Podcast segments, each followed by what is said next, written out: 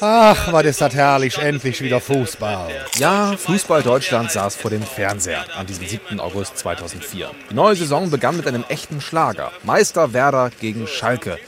Ein Freitagabendspiel im Bremer Weserstadion. Beide Teams sind gerade aufgelaufen, als der Strom ausfiel. Das Flutlicht leuchtete zwar noch dank eines Notstromaggregats, aber auf den Tribünen war alles dunkel.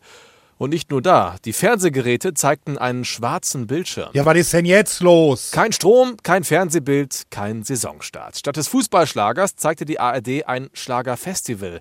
Roberto Blanco statt Ailton. Ein bisschen Spaß muss sein.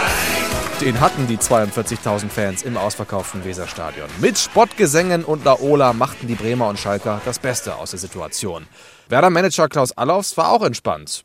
Erstmal. Das sind ja Dinge, die durchaus schon mal passiert sind und sind ja doch schon einige Jahre dabei. Und so war das erstmal, ja, zwar eine Überraschung, aber wir haben gedacht, ja gut, das dauert dann fünf Minuten oder zehn Minuten, dann wird das Licht wieder eingeschaltet und dann geht das Spiel ganz normal weiter. Zwar mit einer kurzen Verzögerung, aber es geht weiter. Naja, abwarten. Die Spieler hielten sich auf dem Rasen warm, spielten locker mit dem Ball. Keiner wusste, wann die neue Saison nun wirklich eröffnet wird.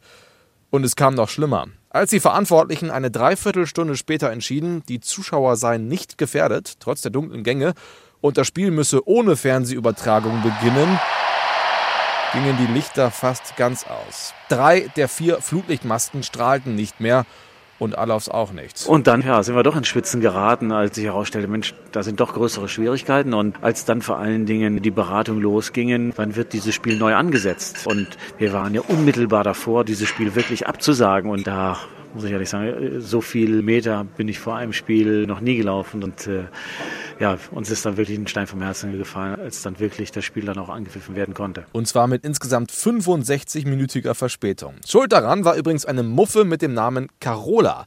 Die lag in Stadionnähe im Erdreich und brannte durch. Die Stadtwerke Bremen sorgten für Ersatz, holten Strom aus anderen Stadtteilen und das Weserstadion hatte wieder Saft. Und die Fernsehsender auch.